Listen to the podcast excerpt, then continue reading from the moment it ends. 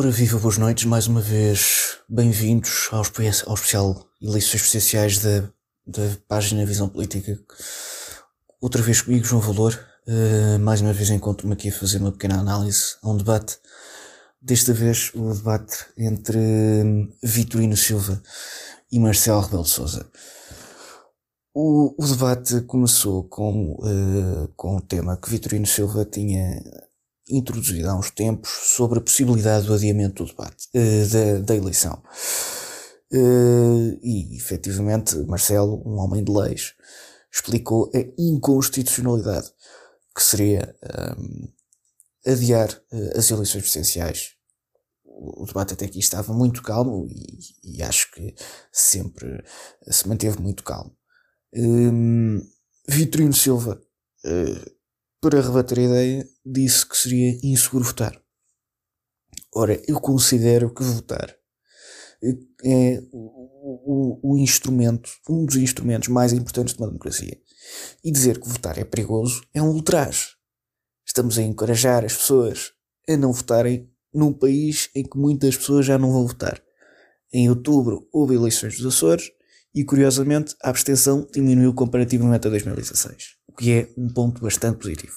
E quem sabe se nestas eh, eleições presidenciais também a abstenção não vai diminuir. Uh, eu acho que as eleições devem acontecer no dia 24 de janeiro e, e devem acontecer exatamente como Marcelo disse que, que devem acontecer: mais secções de voto, novas formas de recolher votos. Quanto a esta última parte das novas formas de recolher votos, Considero que essas formas devem ser sanitariamente uh, seguras e também devem cumprir com certos parâmetros da democracia para não haver uh, extravio de, de votos ou, ou, ou, outras coisas muito feias em democracia. O segundo tema em cima da mesa também é muito, muito importante, que são os jovens. Uh, Vitorino Silva disse que os jovens devem ter um papel mais importante da política portuguesa algo que eu concordo, porque Portugal também é dos jovens e nós estamos a construir, aliás, nós não, eles estão a construir o, o, este Portugal é para nós, ou seja, nós também devemos dizer aquilo que, que queremos para o, nosso, para o nosso país, é? Devemos dizer, devemos ajudar a construir um país melhor. E nós queremos ajudar a construir um país melhor, só que não nos deixam. Um, Aqui eh, a conversa eh, mais pareceu uma conversa amigável do que propriamente um debate, porque eles concordaram em praticamente tudo. Eh, até o próprio moderador o afirmou.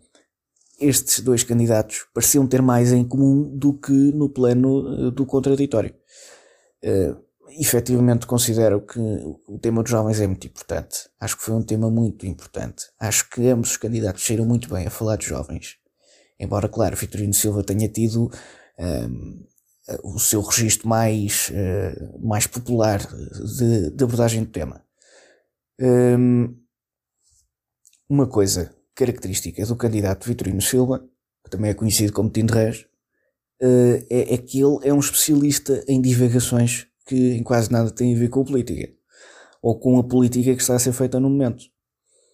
Uh, mas o que é verdade é que quando é preciso, também, uh, também sabe apontar as armas ao seu adversário. E foi isso que aconteceu uh, quando Vitorino Silva abordou o tema do segundo mandato. a dizer que poderia ser bastante radicalmente diferente até um, do, do primeiro. Ora, eu para já devo dizer que não vejo possibilidade de haver grandes diferenças. Quem conhece Marcelo Rebelo de Sousa sabe perfeitamente que sempre foi um homem muito ao centro. E que até procurou o Bloco Central quando foi presidente do, do PSD. Em consequência, não considero que vá agora uh, espetar uma faca nas costas de António Costa. Acho que isso é costas de costa. Um, uma pequena repetição, sem ser plenasmo. Uh, considero que, que não vai haver grandes diferenças entre o primeiro e o segundo mandato. É mau em alguns aspectos, é bom noutros tantos.